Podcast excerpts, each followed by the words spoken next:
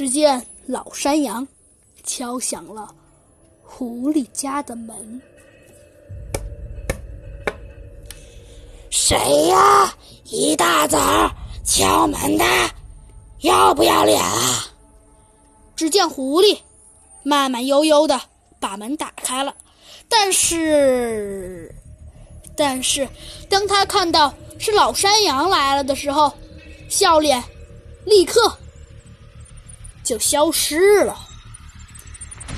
哎呀，真不幸啊！请问您，老家伙，来我这儿有啥事儿啊？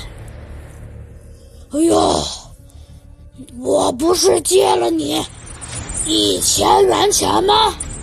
现在都这年头了，总该还了吧？哎呀，说说，我又没说不还给您。行，不就五百吗？我现在就说。哎，不对呀，不是一千吗？什么一千？就是五百。一千五百，一千五百。就在这时，忽然老山羊想到了一个人，切，不跟你较劲了。当时黑猫大黑也在，我去找他评评理。哼，评就评，谁怕谁？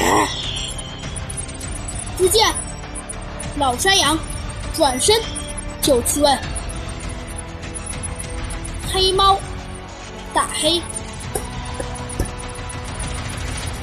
只见老山羊开门见山就问黑猫大黑：“哎呀，当时你在场，你给我评评理，说说，是不是？是不是？是不是？”呃，我借了狐狸那家伙一千块，然后不对呀，不对不对，呃，您老人家一定是记错了吧？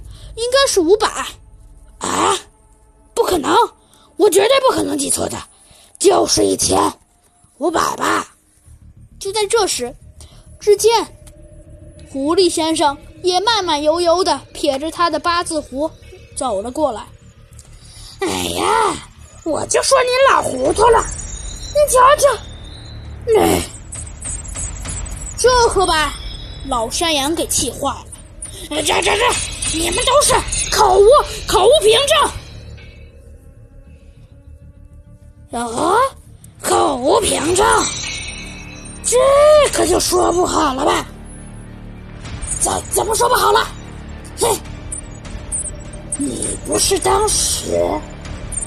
就在这时，忽然老山羊想到了一件事情，他二话不说，直接掏出了他的手机，拨打了几个电话号码。就只听手机对面传来了一阵声音：“你好，这里是猴子警长的警察局。”“，你好，你好。”只见老山羊边说着，边走离了。黑猫大黑和狐狸先生的视线。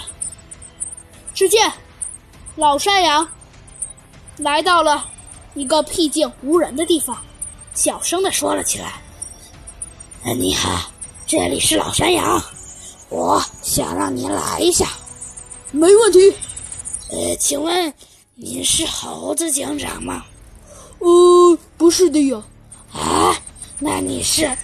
不用担心。”我是小鸡墩墩，我会帮您找到凶手的。嗯，好的，那那你还是快点来吧。老山羊说着就挂断了电话，但是他却没有注意到，狐狸先生偷偷的露出了一丝邪恶的笑容。